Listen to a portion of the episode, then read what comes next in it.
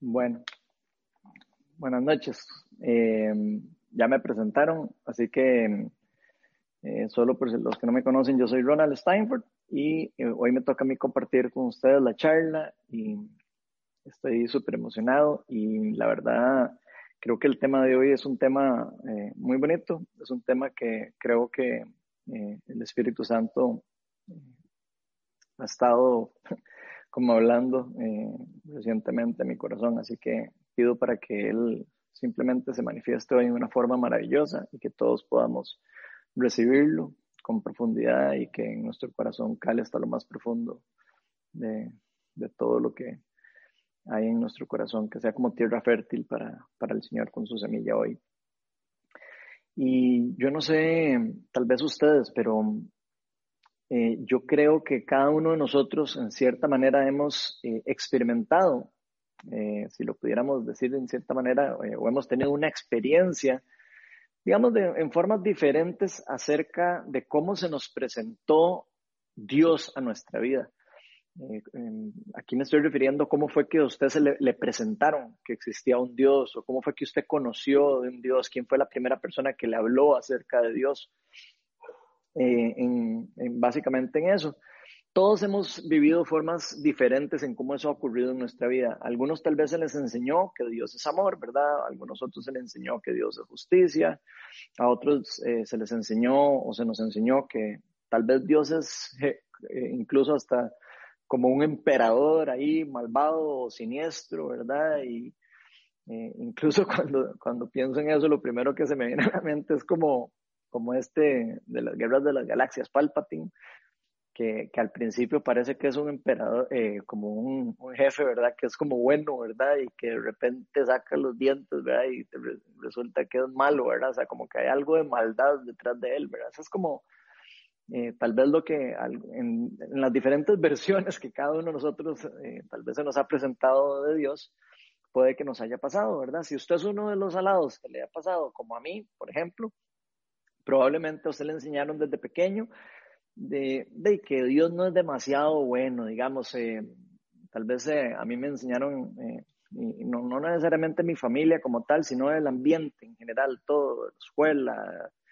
alrededor, todo lo que yo escuchaba de Dios en general, a mí se me, por lo menos así lo entendí yo, ¿verdad? No sé si incluso si fue que me lo enseñaron, pero para mí se me enseñó como si fuera más parecido a un, a un señor, ve ahí un viejillo ahí grandote, sentado en un, sentado en un trono grande, y por supuesto, ¿verdad? Con, con, algo, con una barba larga y blanca, ¿verdad? Que no le falta nunca, ¿verdad? Esa, esa imagen que tenemos de, de Dios, tal vez eh, eh, parecido a, a, esos personajes que salen en las, en las películas de Kung Fu como, como esos maestros, los grandes maestros, que son todos serios, ¿verdad? Así, se agarran la barba y se la agarran así para abajo y tienen una mirada así como espeluznante, ¿verdad? Y se le quedan viendo uno así como con, con una cara como de solo falta que yo mueva un dedo para que usted quede hecho trizas, ¿verdad?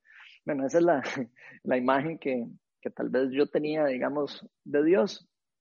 Em, tal vez eh, incluso yo oía mucho decir, no haga eso porque Dios eh, lo va a castigar o, o, tal vez yo no lo vea, pero Dios lo está viendo, ¿verdad? Y Dios te va a castigar o te va a, disciplinar, etcétera, etcétera, no sé.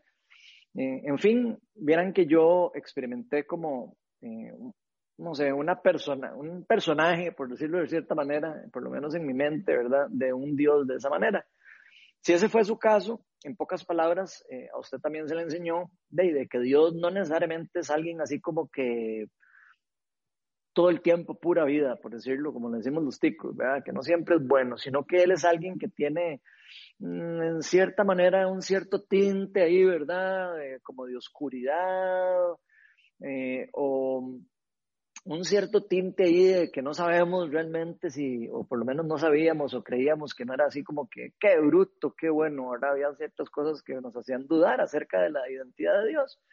Y puede que gracias a esa forma en como a usted o a mí nos hayan enseñado, ¿verdad?, acerca de Dios, puede ser que muchos de nosotros, de se nos metió en nuestra cabeza, ¿verdad?, de que en Dios puede existir cierta cantidad de oscuridad o cierta cantidad de malicia o cierta cantidad de maldad, eh, diría yo, si lo pudiera decir en mis palabras. Incluso vieran que debido a esa, por lo menos yo creo que debido a esa forma de como nosotros veíamos a Dios o vemos a Dios, puede ser que alguno de ustedes en este momento lo vea de esa forma, ¿verdad?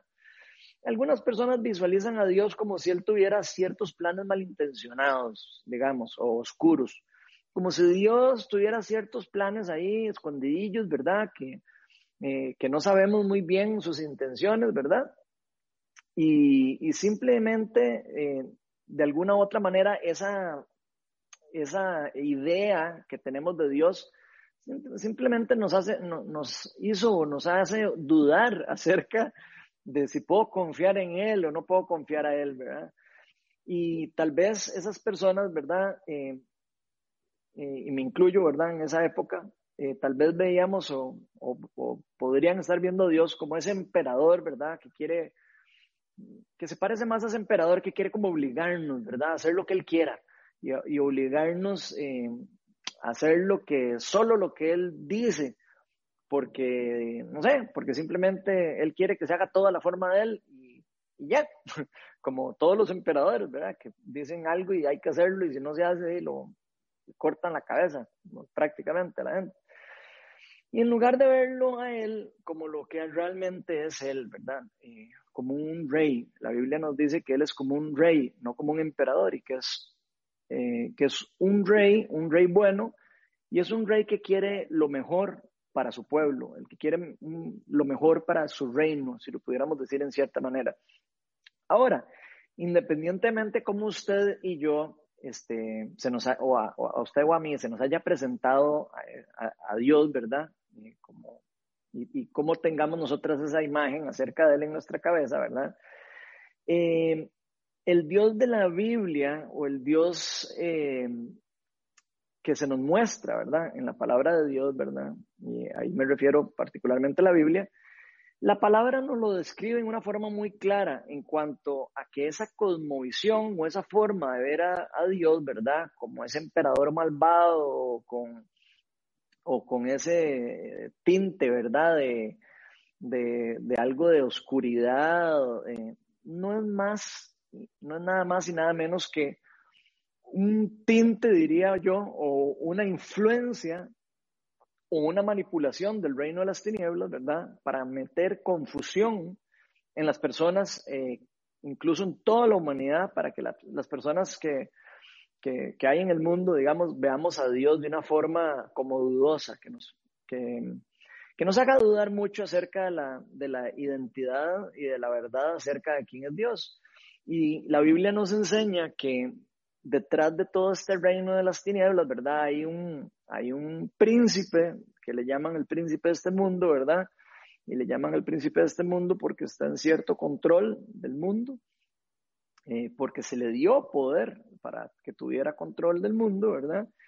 Que es el diablo y que desde el mismo inicio de la creación, si estudiamos los inicios de la, de la creación, nos vamos a dar cuenta de que ese, desde el puro inicio eh, siempre Él ha querido, digamos, meternos dudas acerca de quién es Dios, nos ha querido meter dudas acerca de la identidad de nuestro Creador y precisamente hoy vamos a estar hablando de algunas cosas relacionadas con este tema.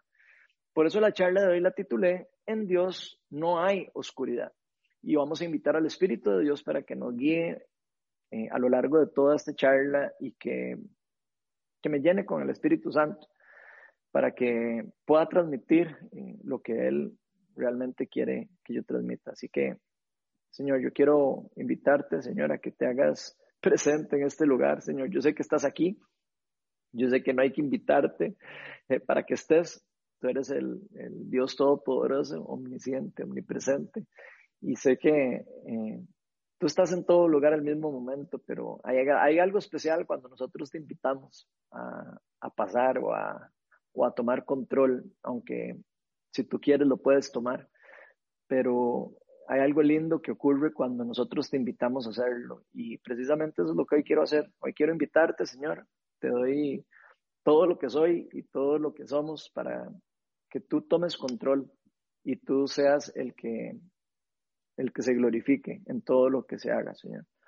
Te pido para que nos, nos abras los ojos espirituales, Señor, y para que se rompan todos los bloqueos que puedan haber alrededor de nosotros que nos puedan bloquear acerca de, esa hermosa identidad y esa hermosa eh, persona que tú eres, Señor, que eres increíble, Señor. Y yo, yo, te pido para que hoy nos hables a nuestros corazones, que quites toda confusión de nuestra mente y que todos los arquetipos que tengamos eh, eh, que son equivocados acerca de tu identidad se caigan hoy y se rompan y que solo prevalezca la verdad, Señor, en el nombre de Jesús. Amén. Bueno, para los que traen Biblia, hoy pueden irla abriendo al puro final del Nuevo Testamento. Este, hoy vamos a estar al puro final del Nuevo Testamento y vamos a estar en la, en la primera carta de Juan. Ese es uno de los últimos libros de la Biblia. Esta carta, eh, por lo menos se le atribuye que la escribió Juan, el apóstol, y, obviamente no es el Evangelio de Juan, para que no se confundan, ¿verdad? Eh, está el Evangelio de Juan, que empieza solo con Juan, y están estas cartas, que son tres, eh, que tienen un uno adelante, en este caso, el que vamos a estar en la primera.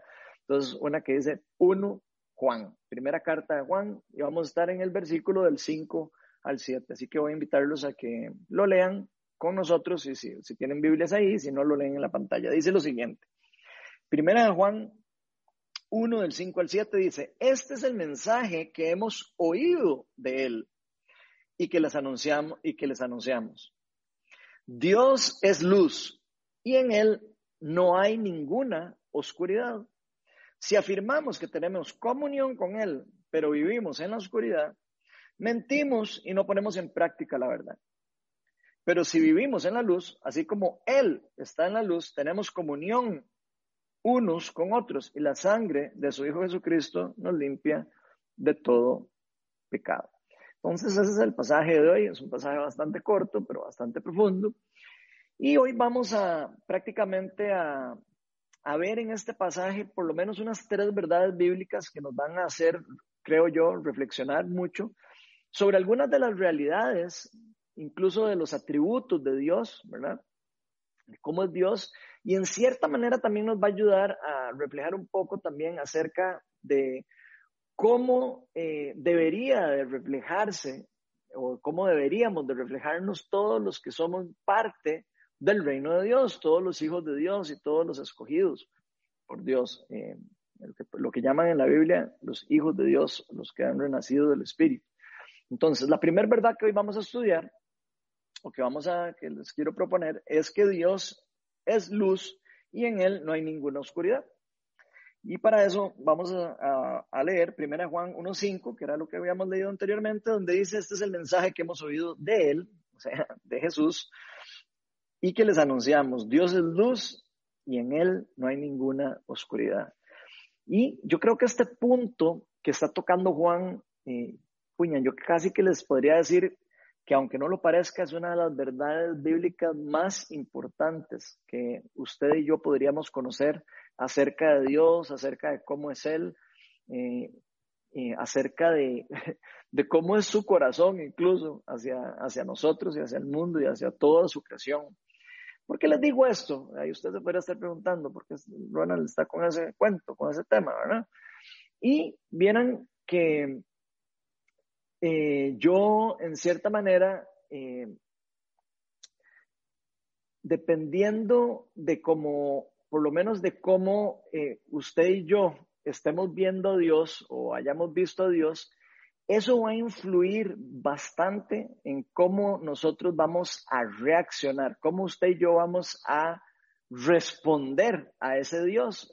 y creo que eso puede influir en una forma muy profunda en cómo nosotros vamos a reaccionar o interactuar con ese Dios del que estamos hablando, el Dios verdadero, ¿verdad? Entonces, si alguno de nosotros, no sé, eh, de casualidad tuvimos alguna persona en nuestra vida, tal vez alguno de nosotros tuvimos, no sé, eh, llámese un pariente, un amigo, o no sé, eh, un papá, un tío, no sé, un abuelo, alguien en la familia o alguien con el que nosotros crecimos que, de, que siempre nos enseñó como que nuestro Dios era un Dios que siempre estaba enojado, que siempre estaba con, con su ira, ¿verdad?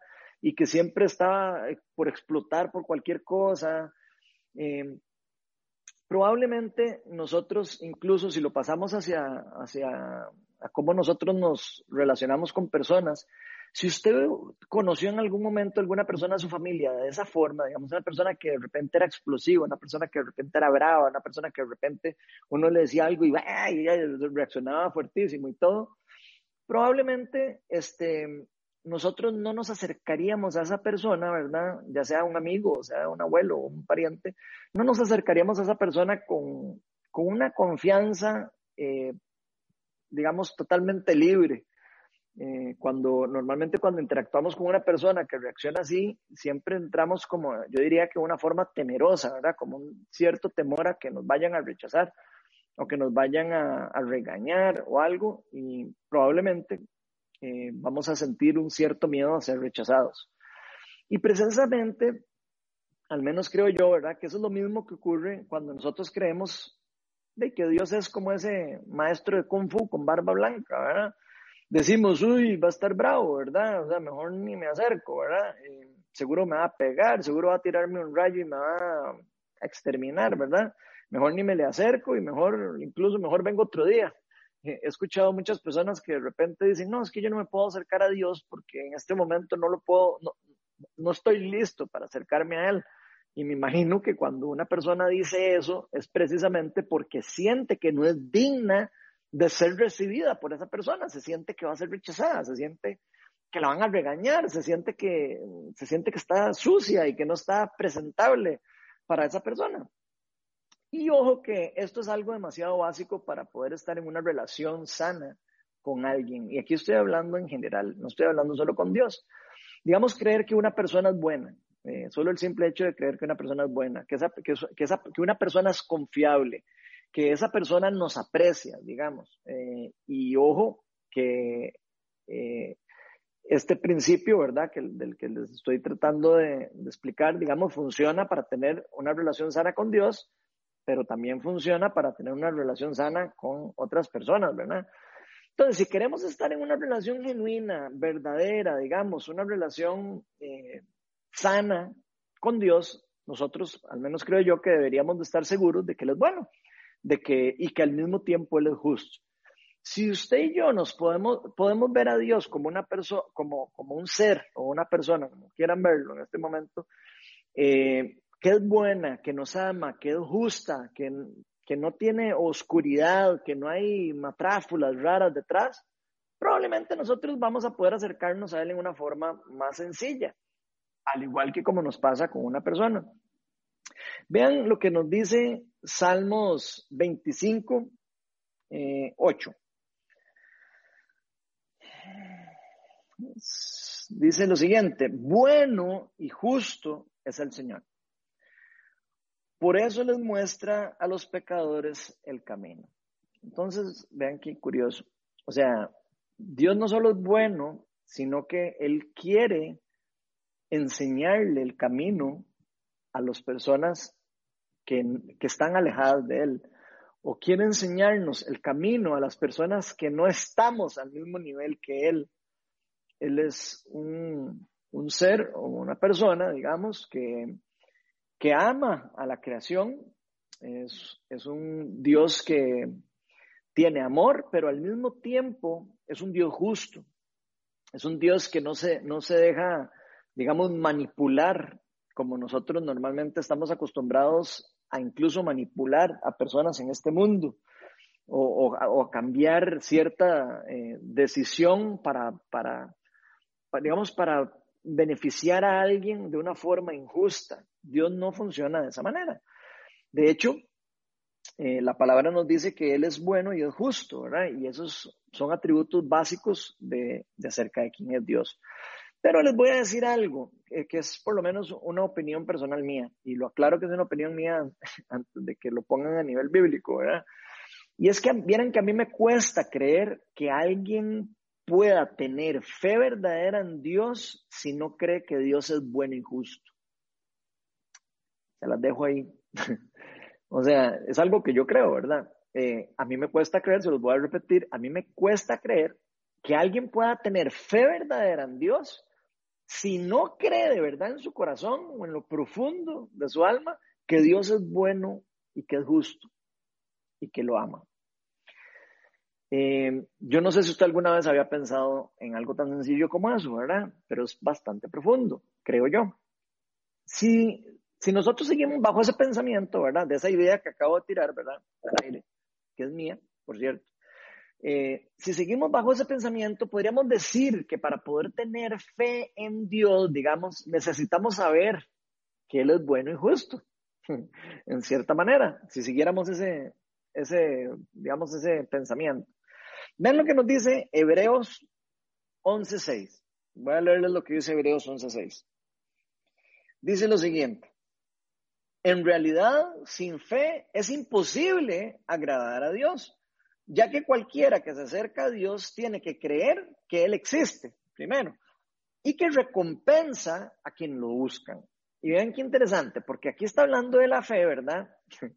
La fe tiene mucho que ver con el creer en este Dios, ¿verdad? Y no solo creer, sino eh, poner nuestra esperanza en Él, aunque nosotros al 100% no podamos verlo a Él. Hay algo curioso en ese concepto de la fe y vean qué interesante. Aquí nos dice que sin tener esa fe, o sea, si nosotros no confiamos en Dios en esa forma, casi que eh, creyendo que Él es bueno, creyendo que Él nos puede dar algo bueno, creyendo que Él nos de verdad nos ama y todo, difícilmente, ¿verdad? Y, o creyéramos que Él existe, difícilmente vamos a poder poner nuestra esperanza en Él y poder confiar 100% en Él. Incluso vean que aquí dice en este versículo que cualquiera que se acerca a Dios tiene que creer que Él existe y que recompensa a quienes lo buscan. Entonces, vean qué interesante, es como algo que se relaciona un poco con lo que estoy hablando. Y cuando Juan, y, Juan, perdón, nos aclara particularmente en estos versículos que estamos estudiando, en que Dios no hay maldad. Entonces pónganse a pensar por un momento. En Dios no hay maldad. Yo sé que hay muchas dudas que usted puede tener en su, en su cabeza, al igual que yo las tenía y, las, y, también incluso las, las pueda tener en ciertos, en ciertos momentos, ¿verdad? Porque los misterios de, de, Dios son realmente, eh, a veces son difíciles de entender, ¿verdad? Y, en, y algunos misterios no los vamos a entender hasta que veamos de frente a nuestro Señor Jesucristo cuando Él vuelva. Pero si si decidimos creer, ¿verdad? Como deberíamos, ¿verdad? En lo que la palabra de Dios nos enseña, que la palabra de Dios es inspirada por Dios es, y realmente la palabra eh, es Dios, en cierta manera. Jesús decía, eh, la palabra nos dice que Jesús era el verbo, Jesús era la palabra, Jesús es Dios, Jesús es la verdad. Entonces, si empezamos a ver todo, de esta forma, ¿verdad? Y, y ponemos nuestra fe en que lo que la palabra nos dice es la verdad y que esa verdad está en Jesús, y que solo hay una verdad, empezamos a entender que lo que Juan nos está diciendo implica bastantes cosas. Una, que en Dios no hay oscuridad. O sea, en Dios absolutamente no hay nada oscuro. Nada hay oscuro. Que en Dios no hay absolutamente nada de mentiras. ¿Ok? No sé si me van siguiendo, pero nada más quiero que lo vayan pensando. Significa que en Dios no hay malas intenciones tampoco. ¿Ok?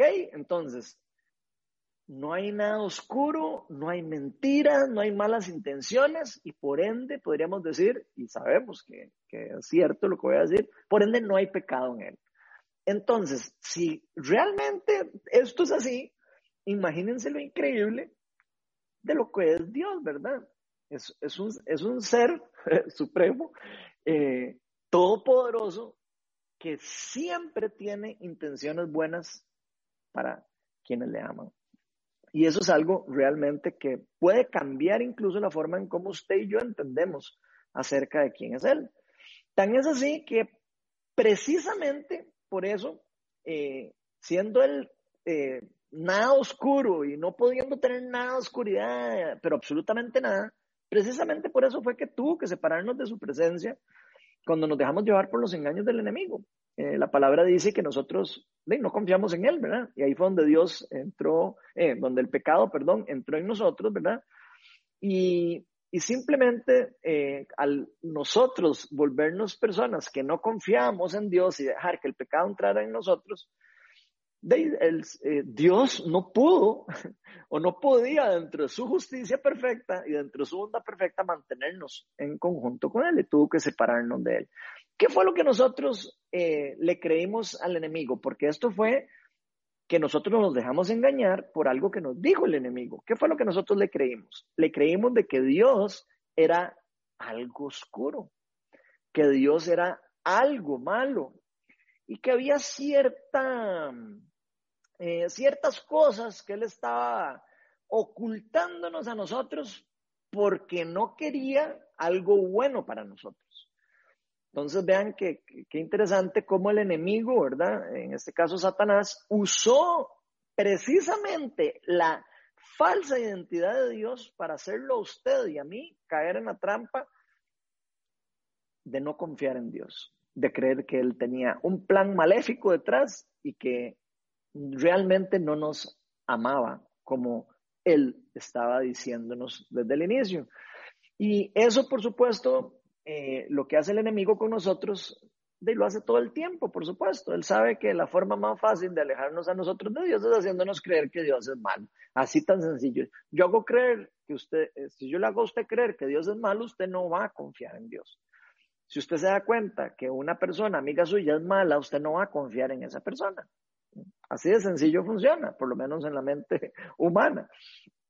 Pero si nosotros hemos leído la Biblia lo suficiente, ya nos vamos a haber dado cuenta, ¿verdad?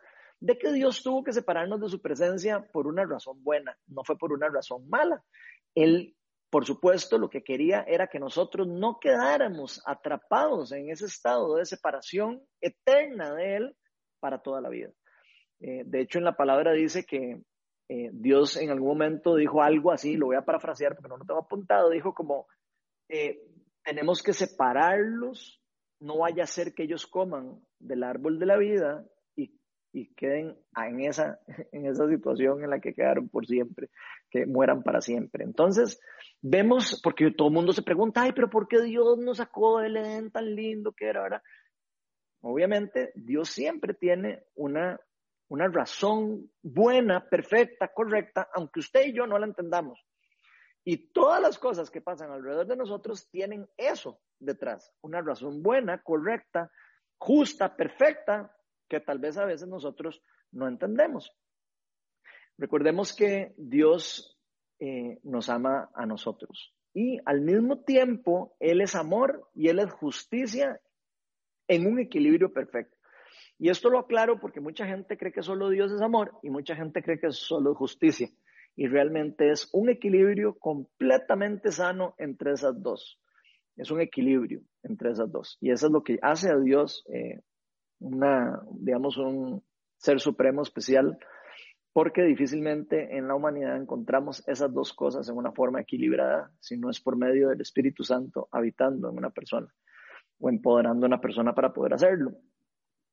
Entonces, en la justicia, ¿verdad? Eh, que podríamos decir que es todo acto, eh, eh, en la justicia, digamos, podríamos decir que es todo lo que todo lo que se hace para que todo acto incorrecto lleve una consecuencia, ¿verdad? Podríamos llamar eso justicia, ¿verdad? Eh, o sea, yo hago justicia cuando algo incorrecto se paga la consecuencia o hago que esa, eh, eh, que esa no sé, esa cosa que se hizo mal ah, se cumpla una consecuencia. Y eso fue precisamente lo que pasó con nosotros, si, ponemos, si nos ponemos a ver un poco lo que ocurrió en el pasado. Fuimos nosotros mismos los que permitimos que la oscuridad misma llegara a nosotros al escoger el hacer las cosas por nuestra propia cuenta, ¿verdad? Y separarnos en, una consecuencia absolutamente de Dios. Pero al mismo tiempo, al mismo tiempo Dios siendo amor y al mismo tiempo siendo justo, decidió solucionar el mismo, el mismo el problema, enviando a su Hijo Jesucristo quien él mismo se ofreció voluntariamente para venir y pagar el precio de esa consecuencia. Eh, nuestro Dios, ¿verdad? Al mismo tiempo de ser justo y al mismo tiempo de ser amor, Él decidió solucionar el mismo el problema. O sea, Él decidió eh, todo ese enredo de que nos hizo a nosotros quedar separados de Él, ¿verdad? Él decidió hacer un plan de salvación para poder traernos a nosotros de vuelta hacia Él. Eh, ¿Qué fue lo que Él hizo? Él en común acuerdo con Jesús, ¿verdad? En común acuerdo con su Hijo, eh, Jesús se ofreció voluntariamente y, y al mismo tiempo Dios quiso enviarlo a él para que se solucionara el problema de que él no fuera justo eh, con lo que ocurrió en el Edén, con lo que ocurrió eh, en esa, digamos, en ese evento que nos llevó a la separación de él. Entonces, él lo que hizo fue eh, darle permiso a Jesús, prácticamente como aceptar que su hijo se ofreciera para venir al mundo, dejarlo que él se entregara, que él pasara por sufrimiento, dolor y diera la vida como, como pago de ese, de ese, ese pecado eh, que nosotros mismos habíamos cometido. Él envió a, Jesús eh, para venir a pagar el precio de esa consecuencia, digamos, de que nosotros habíamos, eh, en la que nosotros habíamos caído y, tener, y haber tenido que pagar, por decir en cierta manera. Entonces, como alguna persona tal vez lo dijo, creo que eso se lo, se lo dieron, se lo acreditan Albert Einstein, pero yo no estoy muy seguro, ya yo lo he dicho en otras charlas, eh, algunas otras personas, eh, creo que puede ser de otra persona, pero en fin, lo importante es la palabra, lo que dice, o sea, la frase.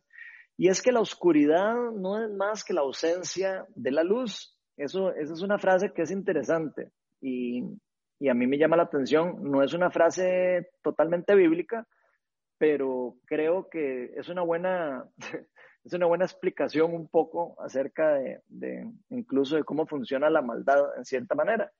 Y Juan, eh, el apóstol Juan, nos dice claramente que Jesús es precisamente la luz de la humanidad. Y ahí quiero que yo, ahí me gustaría que usted se imagine por un momento lo que significa la luz de la humanidad. O sea, imagínense, si, si nos quedamos pendientes en este pensamiento, eh, que ya les dije que no necesariamente es bíblico, pero es una buena metáfora, de que, la, de que la oscuridad no es más que ausencia de la luz, imagínense qué interesante ver esto como que Jesús, y esto sí es bíblico, que Jesús es la luz de la humanidad. ¿Qué pasaría si la humanidad no está con Jesús? O sea, si la humanidad no está con Jesús, en lo que hay no queda más que en la oscuridad. Entonces Juan el apóstol Juan, en el capítulo 1, en el Evangelio de Juan, capítulo 1 del 4 al 5, dice lo siguiente, y aquí está hablando de Jesús.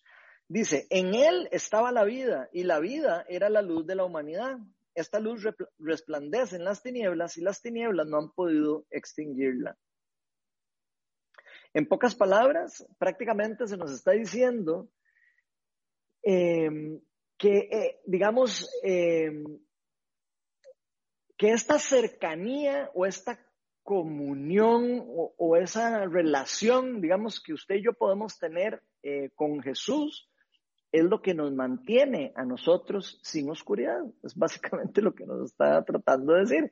Esa es la luz que resplandece en las tinieblas y el mal nunca ha podido extinguirla, nos está diciendo en cierta manera Juan. Así que si vemos esto, esto más o menos de que en la ausencia de la luz, ¿verdad? Eh, la luz vino a nosotros, en ausencia de tener nosotros eh, a Dios mismo, Él vino a nosotros. Eso es más o menos el ejemplo como, de, como, como un foco prendido en un lugar donde hay oscuridad. en pocas palabras, Jesús vino a iluminar en donde había oscuridad para nosotros. Jesús, de hecho, eh, la palabra es clara en que es la única fuente de luz, si estamos hablando de, la, de, la, luz como metafóricamente la estamos usando, ¿verdad? Que puede hacernos a nosotros brillar y que nos puede hacer a nosotros reflejar su gloria por nuestra propia, digamos, no por nuestra propia cuenta, sino como un reflejo de estar en una comunión con Él. Jesús mismo dijo en Juan 8, eh, versículo 12, dijo, una vez más Jesús se dirigió a la gente y vean que esto Jesús, eh, Jesús, lo que Jesús hizo. Y les dijo, yo soy la luz del mundo.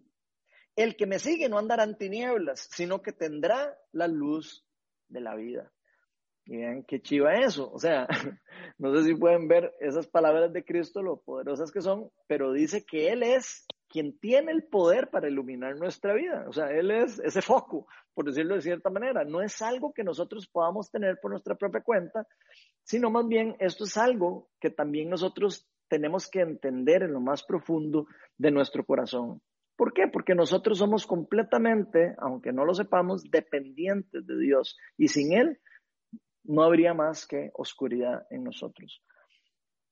En Salmos 18, 28 dice, tú Señor mantienes mi lámpara encendida, tú Dios iluminas mis tinieblas.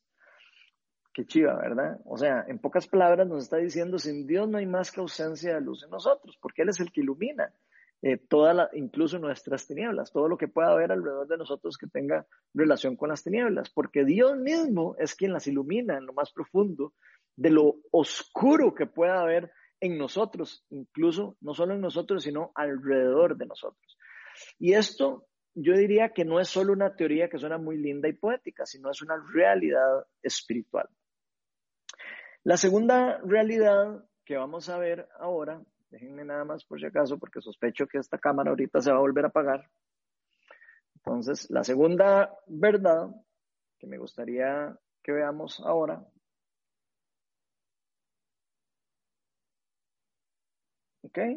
La segunda verdad es los que viven en la oscuridad no tienen comunión, una comunión genuina con Dios.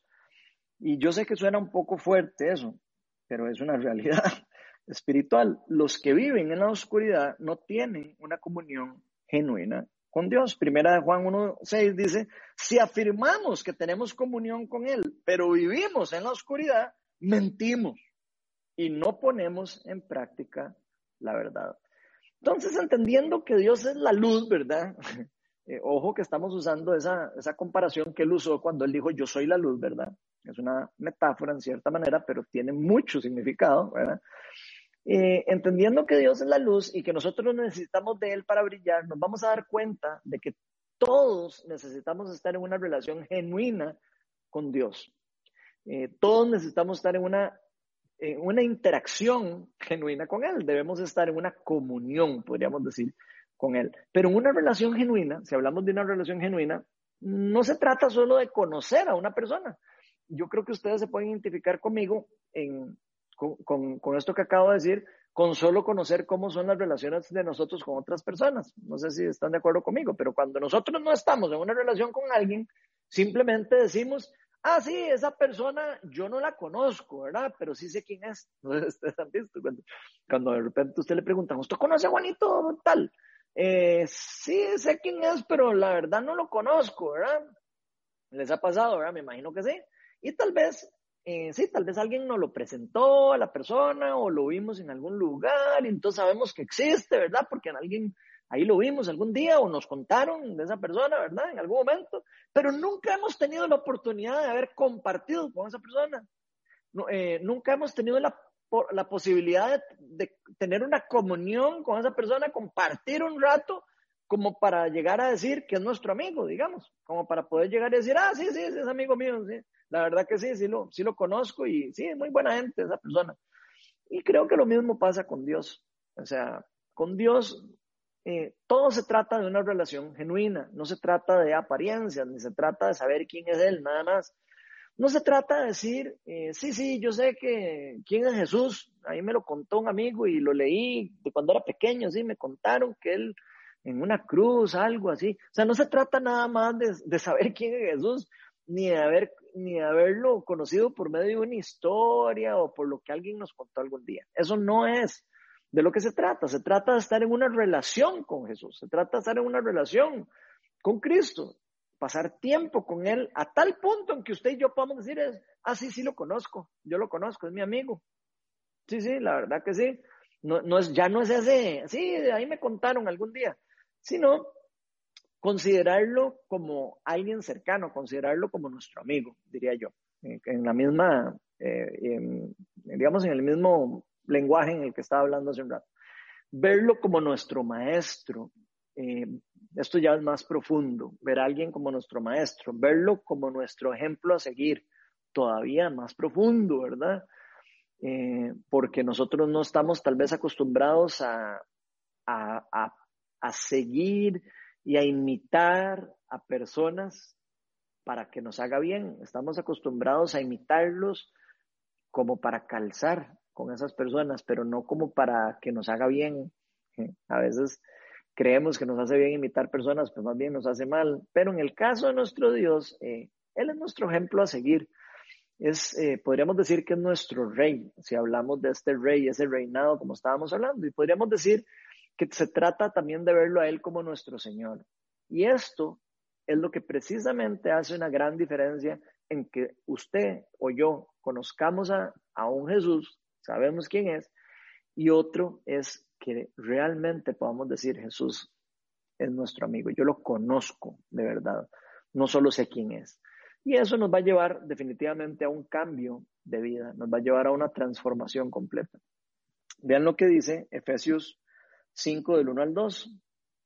Dice, por tanto, imiten a Dios como hijos muy amados. Ven el concepto de esa imitación. Y lleven una vida de amor, así como Cristo nos amó y se entregó por nosotros como ofrenda y sacrificio fragante para Dios. Vean aquí el concepto, varios conceptos. Vemos el concepto del amor, el concepto de seguirlo a Él y el concepto del sacrificio que Él hizo por nosotros y que fue un sacrificio también que fue fragante para Dios. O sea, fue un sacrificio eh, realmente nunca antes eh, realizado en la humanidad, el dar la vida por muchos y, dar la vida no por eh, no como por un amigo, en cierta manera, él dio la vida incluso por sus enemigos. Y ahí es donde la cosa se pone todavía más profunda y más increíble, porque Jesús murió incluso para darle posibilidad también a las personas que lo rechazan, a las personas que lo odian, a las personas que lo, que lo, no sé, que eh, inventan cosas de él y todo, que, que no están conscientes de quién es él, incluso por, por esas personas que nosotros humanamente diríamos que serían enemigos de nosotros, ¿verdad? Los que andan hablando mal de nosotros. Él murió por ese tipo de enemigos, por decirlo de cierta manera. Y eso, con ese acto, Él demuestra un acto impresionante de amor que incluso nos llama a nosotros a imitar.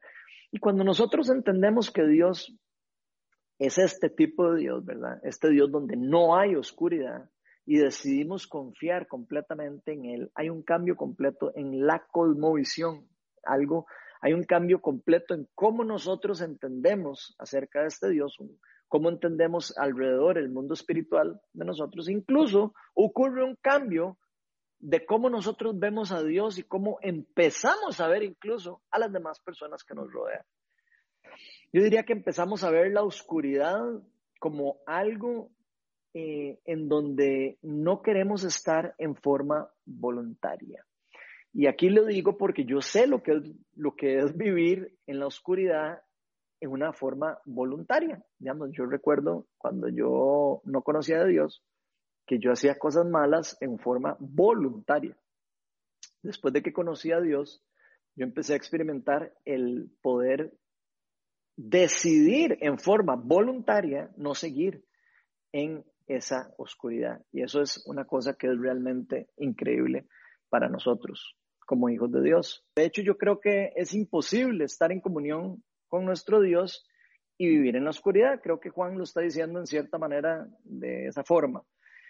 Yo creo que la vida en comunión con Jesús no se trata de una mera reflexión. Algunas personas creo que creemos que se trata de una mera reflexión espiritual o de un mero convencimiento, como si estuviéramos hablando de algo intelectual.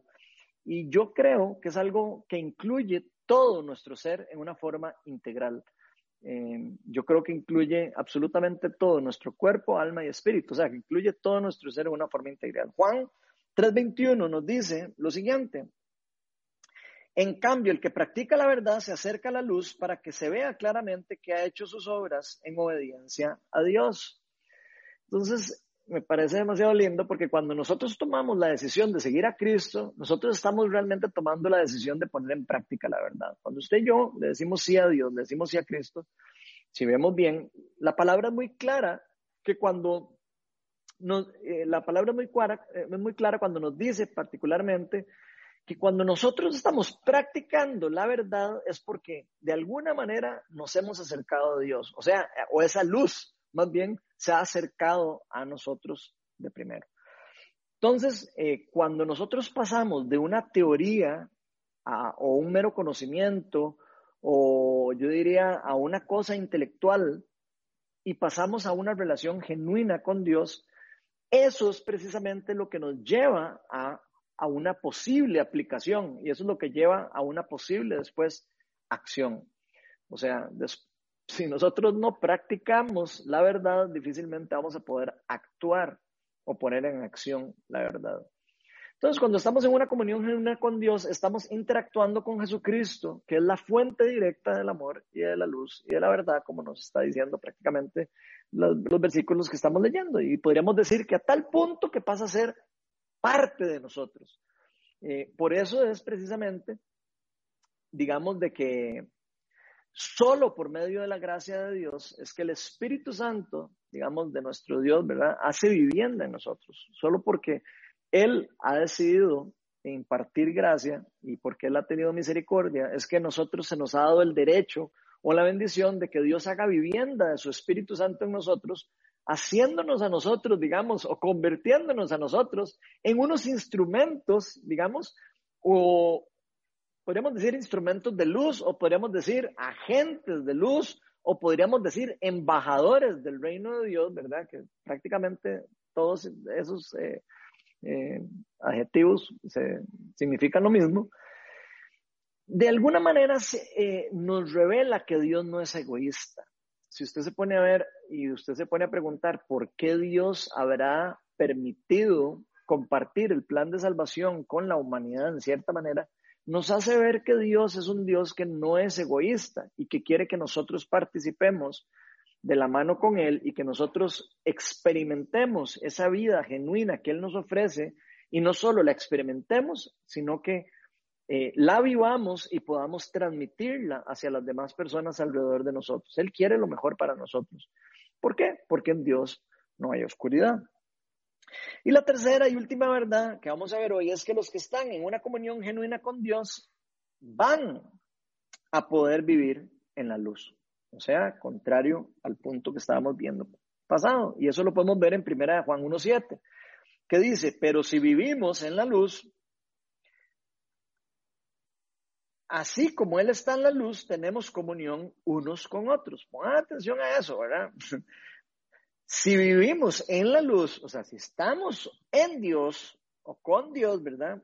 Así como Él está en la luz, entonces nosotros tendremos comunión unos con otros. Y la sangre de su Hijo Jesucristo nos limpia de todo pecado.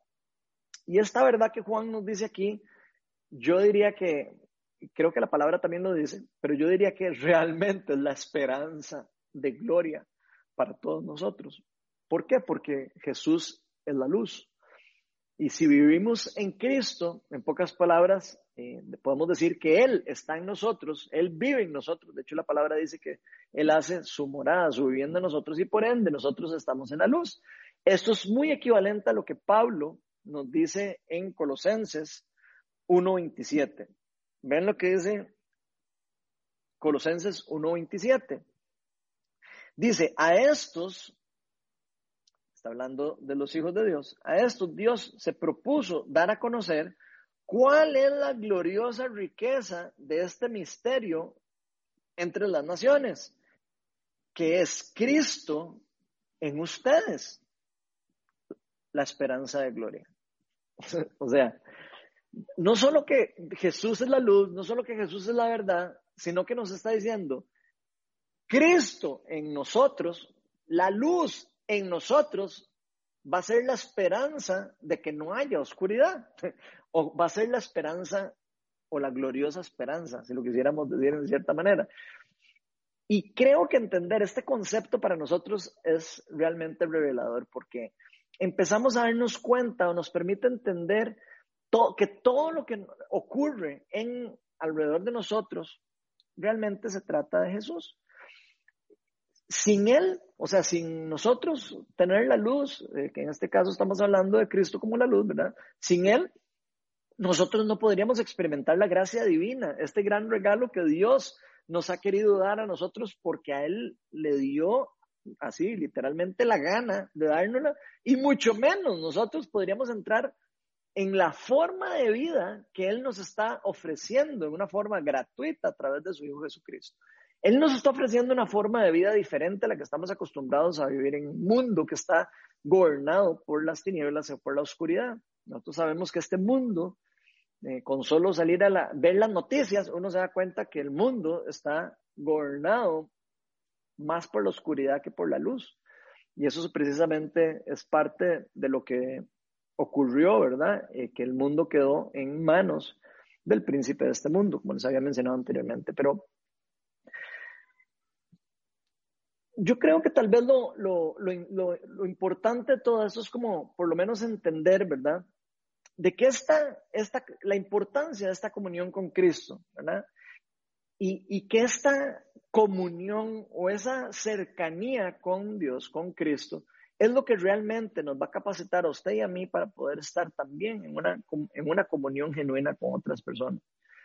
O sea, eh, estando en una relación con Cristo, es la única forma en que usted y yo vamos a poder relacionarnos de una forma genuina con otras personas. Si no, lo que vamos a desarrollar son amores que no son totalmente eh, que no son incondicionales, sino que son amores condicionales. De hecho, el amor incondicional del que se nos habla en la palabra de Dios, este ágape, ¿verdad? Que muchos han, escuchado en algunas charlas, ¿verdad? En ágape es la palabra en, en griego, del amor incondicional de Dios. La palabra nos enseña que no es nada más y nada menos que un fruto del Espíritu Santo. De hecho, el primer fruto del Espíritu Santo es el amor, ágape. Entonces, vean qué interesante. Uno diría, pero ¿cómo va a ser posible, verdad? Que el amor sea un fruto del Espíritu Santo. Y entonces, ¿qué quiere decir? Que nadie puede amar. Interesante, ¿verdad? Nadie, según la palabra, puede amar en forma incondicional si no es por medio del Espíritu Santo. Puede eh, eh, ejercer amor, sí, pero no es el amor incondicional, el amor ágape perfecto y profundo que se puede experimentar solo y únicamente por medio del empoderamiento del Espíritu Santo. Y por eso es que es precisamente uno de los frutos de tener el Espíritu Santo. Y al ser el amor, este fruto obviamente significa que viene como un resultado de estar en una relación genuina con nuestro Dios. Así que para que usted y yo podamos experimentar este, ese amor, ¿verdad? Eh, que yo creo que todos nos encantaría eh, y, desearíamos poder vivirlo, experimentarlo, y de hecho está al alcance para nosotros por medio de Jesús y por medio del Espíritu Santo que se ha derramado en toda la humanidad, en todos los que quieran recibirlo, ¿verdad? Creo que es demasiado eh, importante, digamos, primero que nosotros entendamos que para que podamos experimentar eso tenemos que permitirle a Dios actuar en nuestra vida. Tenemos que permitirle a Dios, Señor, ven y, rompe nuestra vida. O sea, por favor, ven y toma control de mi vida. Ven y, haz vivienda en mí. Es algo que realmente eh, hay que pedirle al Señor que venga y que tome control de, nosotros, porque nosotros, por nuestra propia cuenta, realmente lo único que hay en nosotros es oscuridad, si no, es, eh, si no hay una intervención divina de parte de Dios y de parte por medio del Espíritu Santo. Si nosotros realmente le entregamos la vida a Dios y nosotros permitimos que Él empiece a fluir en nosotros, de ahí, obviamente, todo lo demás va a empezar a fluir como una consecuencia, como un fruto de esa relación. Incluso nos va a permitir a nosotros amar en una forma incondicional a los demás. Y vieran que yo creo que esto es un concepto bastante básico. Eh, nadie, digamos, podríamos decir, nadie puede dar, eh, creo que es casi como obvio, ¿verdad? Yo creo que nadie puede dar de lo que no tiene. O sea, yo no, difícilmente yo voy a poder darle a alguien algo o compartir algo con alguien de algo que yo no tengo. Entonces, es un concepto muy básico. Si yo quiero poder eh, impartir a otros amor incondicional, primero tengo que recibirlo. Y, eso es precisamente la invitación que Dios nos hace a través de, por medio de su Hijo Jesucristo. Y esa interacción o esa, eh, digamos, esa comunión, podríamos decir, con Dios es la que a nosotros nos va a permitir tener relaciones sanas con los demás y vivir según la vida o según la voluntad o según eh, el grado de aceptación que podemos decir, el agrado, perdón, según el agrado eh, que podamos tener en nuestra vida para Dios. O sea, si nosotros recibimos el Espíritu Santo, si nosotros nos dejamos eh, guiar por el amor perfecto de Dios, nosotros vamos no solo a poder amar a los demás, sino vamos a poder vivir una vida que, que sea agradable para los ojos de Dios, que sea una vida, digamos, eh, que Dios vea y diga, qué lindo eh, cómo está viviendo esta persona. ¿Por qué? Porque Él sabe que vamos a estar en una relación con su Hijo Jesucristo. Y realmente eso es lo que nos da a nosotros la capacidad de tener ese amor o esa luz, como lo quisiéramos ver en este caso. Pero cuando esto realmente es genuino, cuando esto se vuelve algo de verdad y no es algo como solo un pensamiento o algo intelectual, esto se convierte en una convicción. Esto se convierte en una realidad para cada uno de nosotros y no se vuelve una obligación. Eh, y por, tal vez ustedes pueden estar diciendo, ¿por qué Ronald está hablando de, de obligación y convicción y todo eso? Porque obviamente el vivir una vida agradable a Dios, muchas personas creen que se trata de vivir una vida en obligado a hacer todas las cosas para que Dios me vea bien y entonces Dios no me castigue.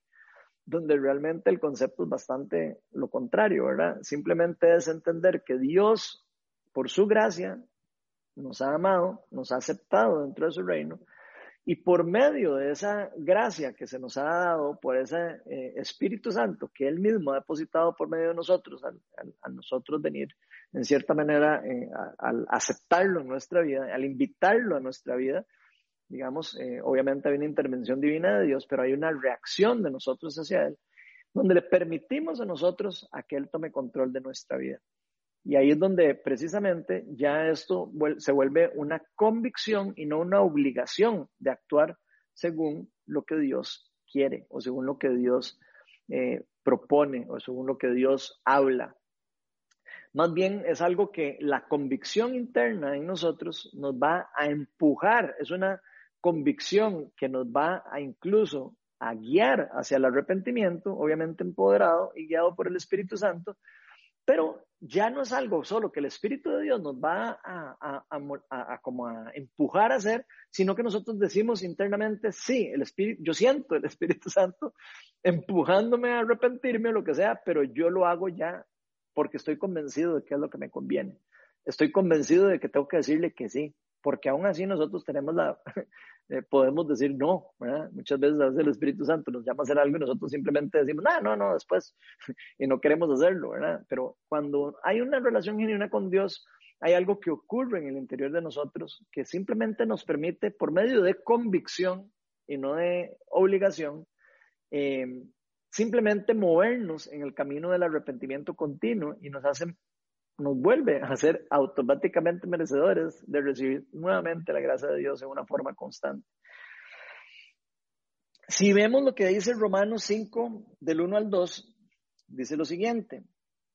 Dice, en consecuencia, ya que hemos sido justificados mediante la fe, tenemos paz con Dios por medio de nuestro Señor Jesucristo.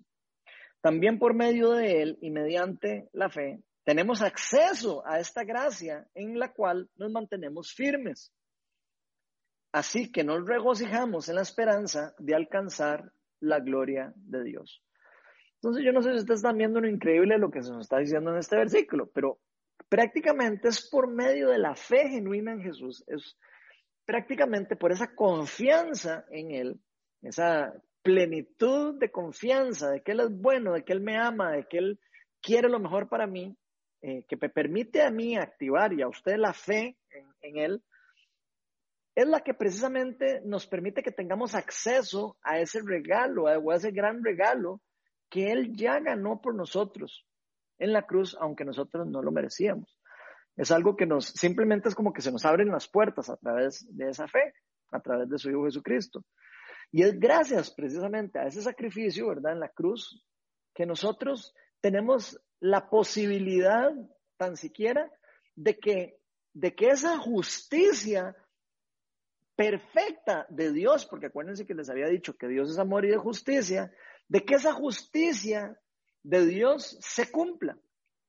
¿Cómo se cumple? A través de Jesucristo y no a través de nosotros. Y precisamente por eso es que no depende de nuestras obras, sino depende de la única obra que hizo Jesucristo en la cruz por el perdón de nuestros pecados. Y eso precisamente lo que nos están tratando de decir aquí eh, Pablo en Romanos, donde esa justicia viene a nosotros por medio de la sangre de Cristo o del Cordero de Dios, como lo quieran ustedes ver.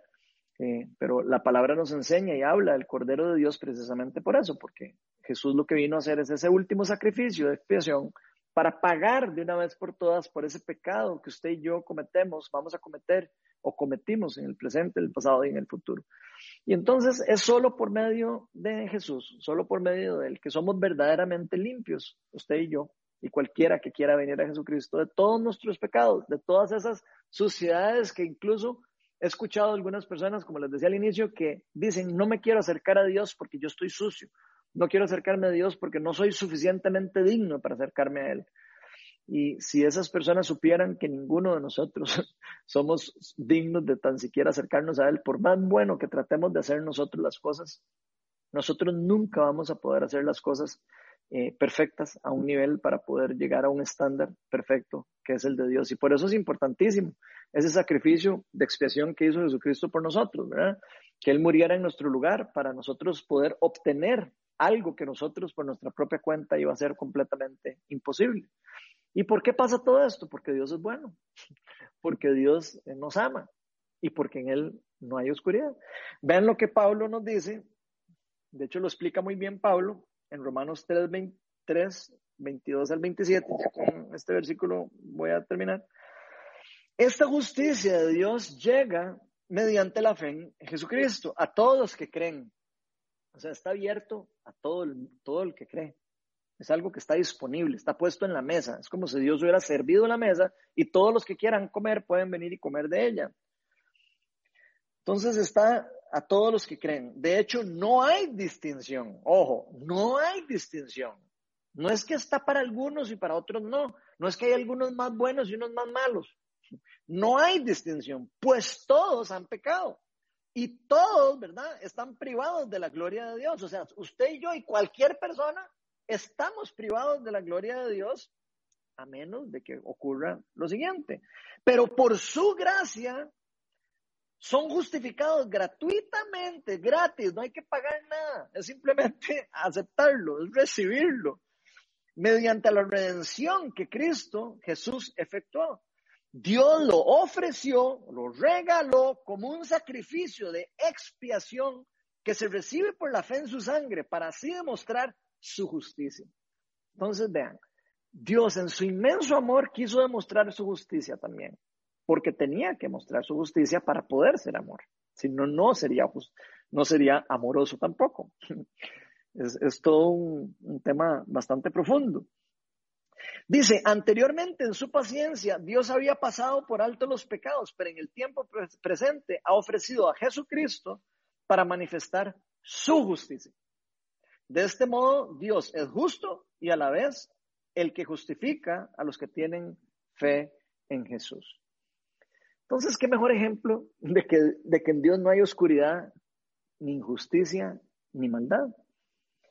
Él mismo dio su vida para que usted y yo pudiéramos ser rescatados de, de nuestros pecados. Él mismo dio su vida para venir a salvarnos y darnos libertad de la esclavitud en la que habíamos caído. Él mismo se hizo hombre para vencer toda la maldición del pecado, para darnos acceso a la vida eterna. Él mismo se sacrificó en la cruz como única forma.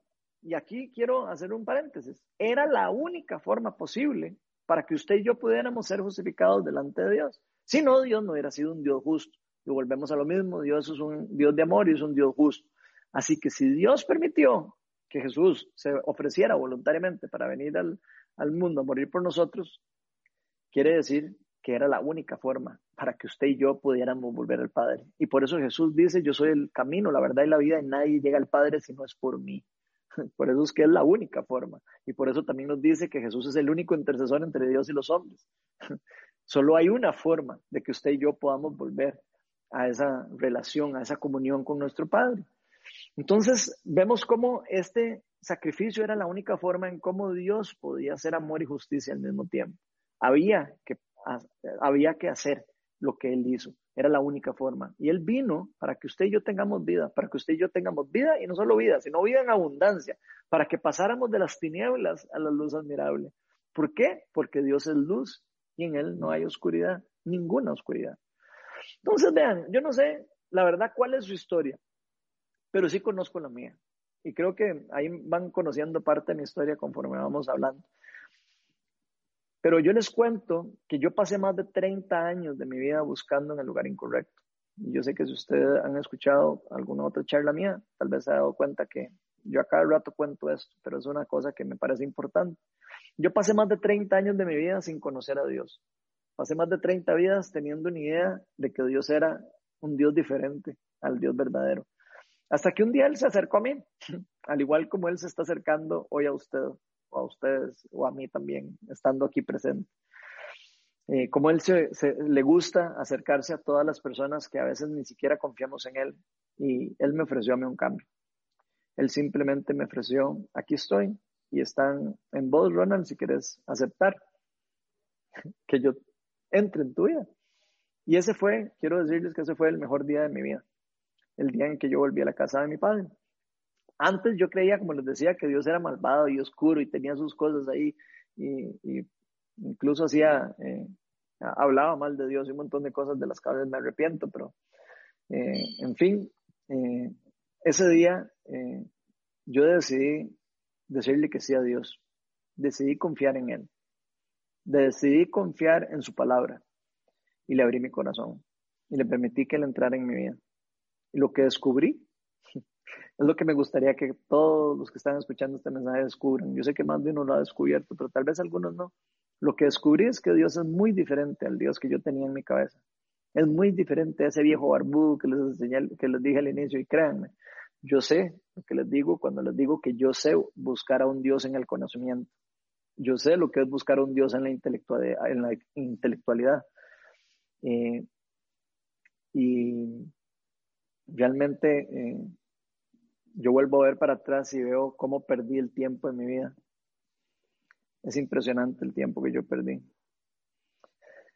Yo lo que pido es para que Dios eh, nos pueda dar fe, que nos dé un corazón abierto, un corazón humilde, porque sin eso, créanme que eh, Dios es un Dios también muy, muy eh, caballero. Él no se mete donde no, donde no lo llaman, donde no lo quieren.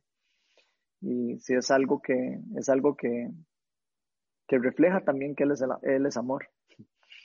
Es un amor incondicional que no obliga a las personas a, a recibirlo tampoco pero sí lo ofrece. Y Dios, como les decía, es amor, es justicia y es un Dios de relación. Y lo único que en verdad funciona lo único que en verdad va a funcionar a usted y a mí, que nos va a funcionar a cualquiera, es entrar en una relación genuina con Él. Así que hoy, si alguno de nosotros quisiera tener algún encuentro personal con Él, ese es el único requisito, es dejarlo entrar. El único requisito que existe, el único bloqueo que hay está en usted y en mí. En decirle, Señor, hoy yo quiero soltar todos estos bloqueos y todas estas cosas eh, o todas estas ideas que aprendí del pasado tuyas, todas esas percepciones que tengo de ti, Así que yo quiero invitarlo hoy a que usted quite y yo quitemos todos los muros que hemos levantado para bloquear la entrada de Dios por la mentira de creer de que Él no es bueno o porque no nos ama. Porque este Dios del que yo les estoy hablando es el Dios de la Biblia. Es, el, es un Dios de amor, es un Dios de bondad, es un Dios de misericordia, es un Dios de justicia. Es un Dios que dio la vida por usted y por mí y dio la vida por sus enemigos incluso. Porque la pura verdad es que en Él no hay ni siquiera un poquito de oscuridad. Así que ahí donde usted está, yo voy a pedirle, si usted está dispuesto a abrirle hoy su corazón a Dios, que cierre sus ojos ahí donde usted está. Y simplemente que le diga al Señor, Señor, aquí estoy. Aquí estoy con todos mis problemas, con todos mis rollos, con todos mis pensamientos, con todas mis creencias con todas las cosas que me han incluso hablado malas de ti. Pero yo hoy quiero creer en ese Dios del que están hablando, de ese Dios amoroso, de ese Dios justo, ese Dios que no tiene ni una pizca de oscuridad. Y hoy, Espíritu Santo, yo quiero invitarte a que vengas a cada uno de nosotros. Y simplemente, Señor, que derrame sobre nosotros el don de fe. Derrama sobre nosotros, Espíritu Santo, esa bendición de poder recibirte, de poder conocerte, de que se nos abran los ojos espirituales. Y ahí donde usted está, invita a Dios a su vida.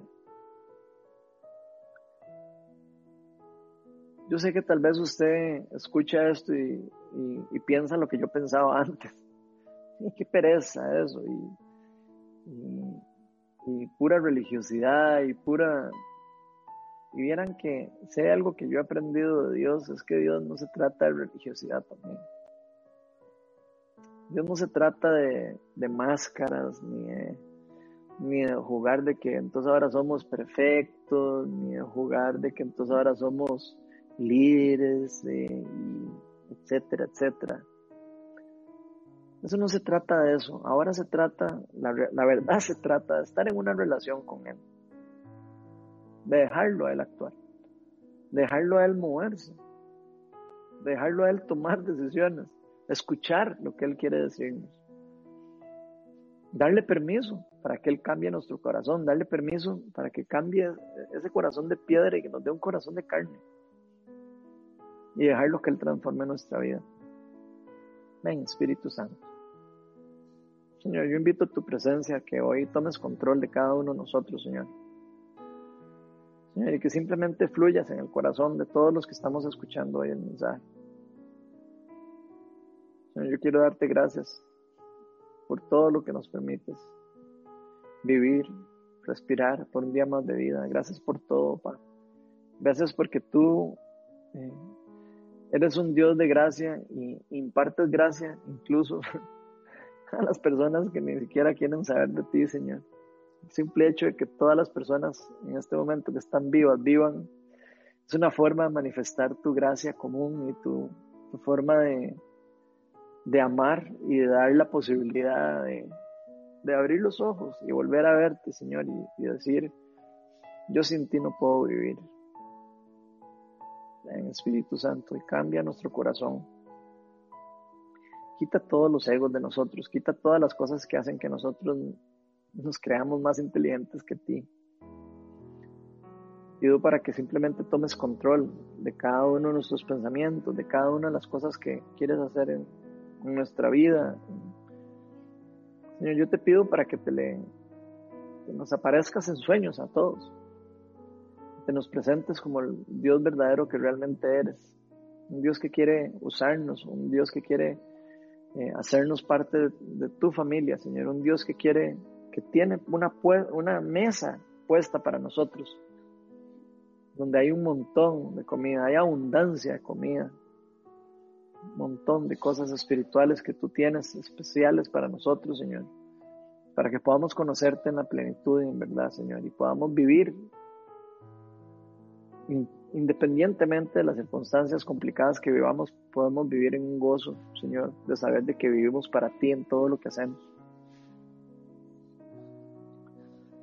Hay alguien que todavía por algún motivo siente que tiene alguna idea de que Dios es, no es bueno, o que Dios eh, tiene algo de oscuridad, o que no sé, o que simplemente lo que ha aprendido de Dios, y tal vez no lo convence todavía de que, de que verdad Él sea bueno y que Él nos ama y que Él quiere lo mejor para nosotros. Si, si ese es su caso, yo quiero pedirle que no tenga miedo a, pedir oración, eh, obviamente si reconoce, ¿verdad?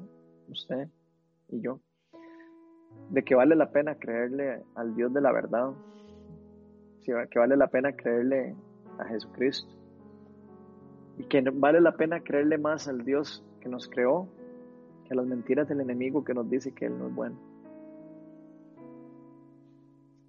Ven, Espíritu Santo, te pido para que si hay alguna persona hoy que está escuchando esto, Señor, simplemente le, le manifiestes ahí, a Él o a ella, y que le muestres que tú eres mucho más grande de lo que nosotros pensamos Tú eres mucho más bueno de lo que nosotros creemos.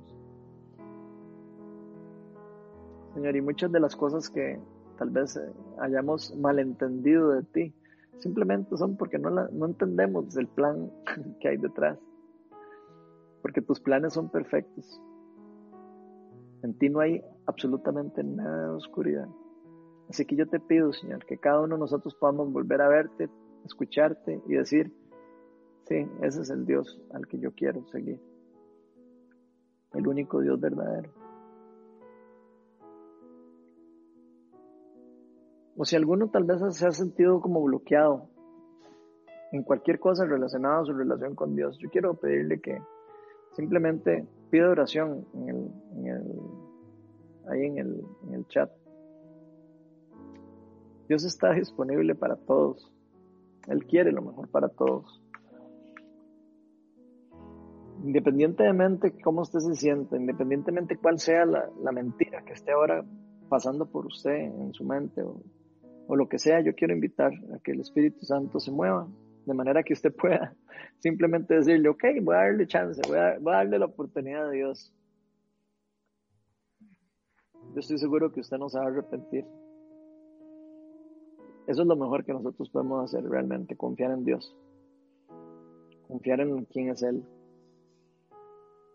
No confiar en nuestros propios pensamientos. Así que Espíritu Santo ven y muévete con libertad. Bendícenos, Señor. Como comunidad, como individuos, como personas, como familia.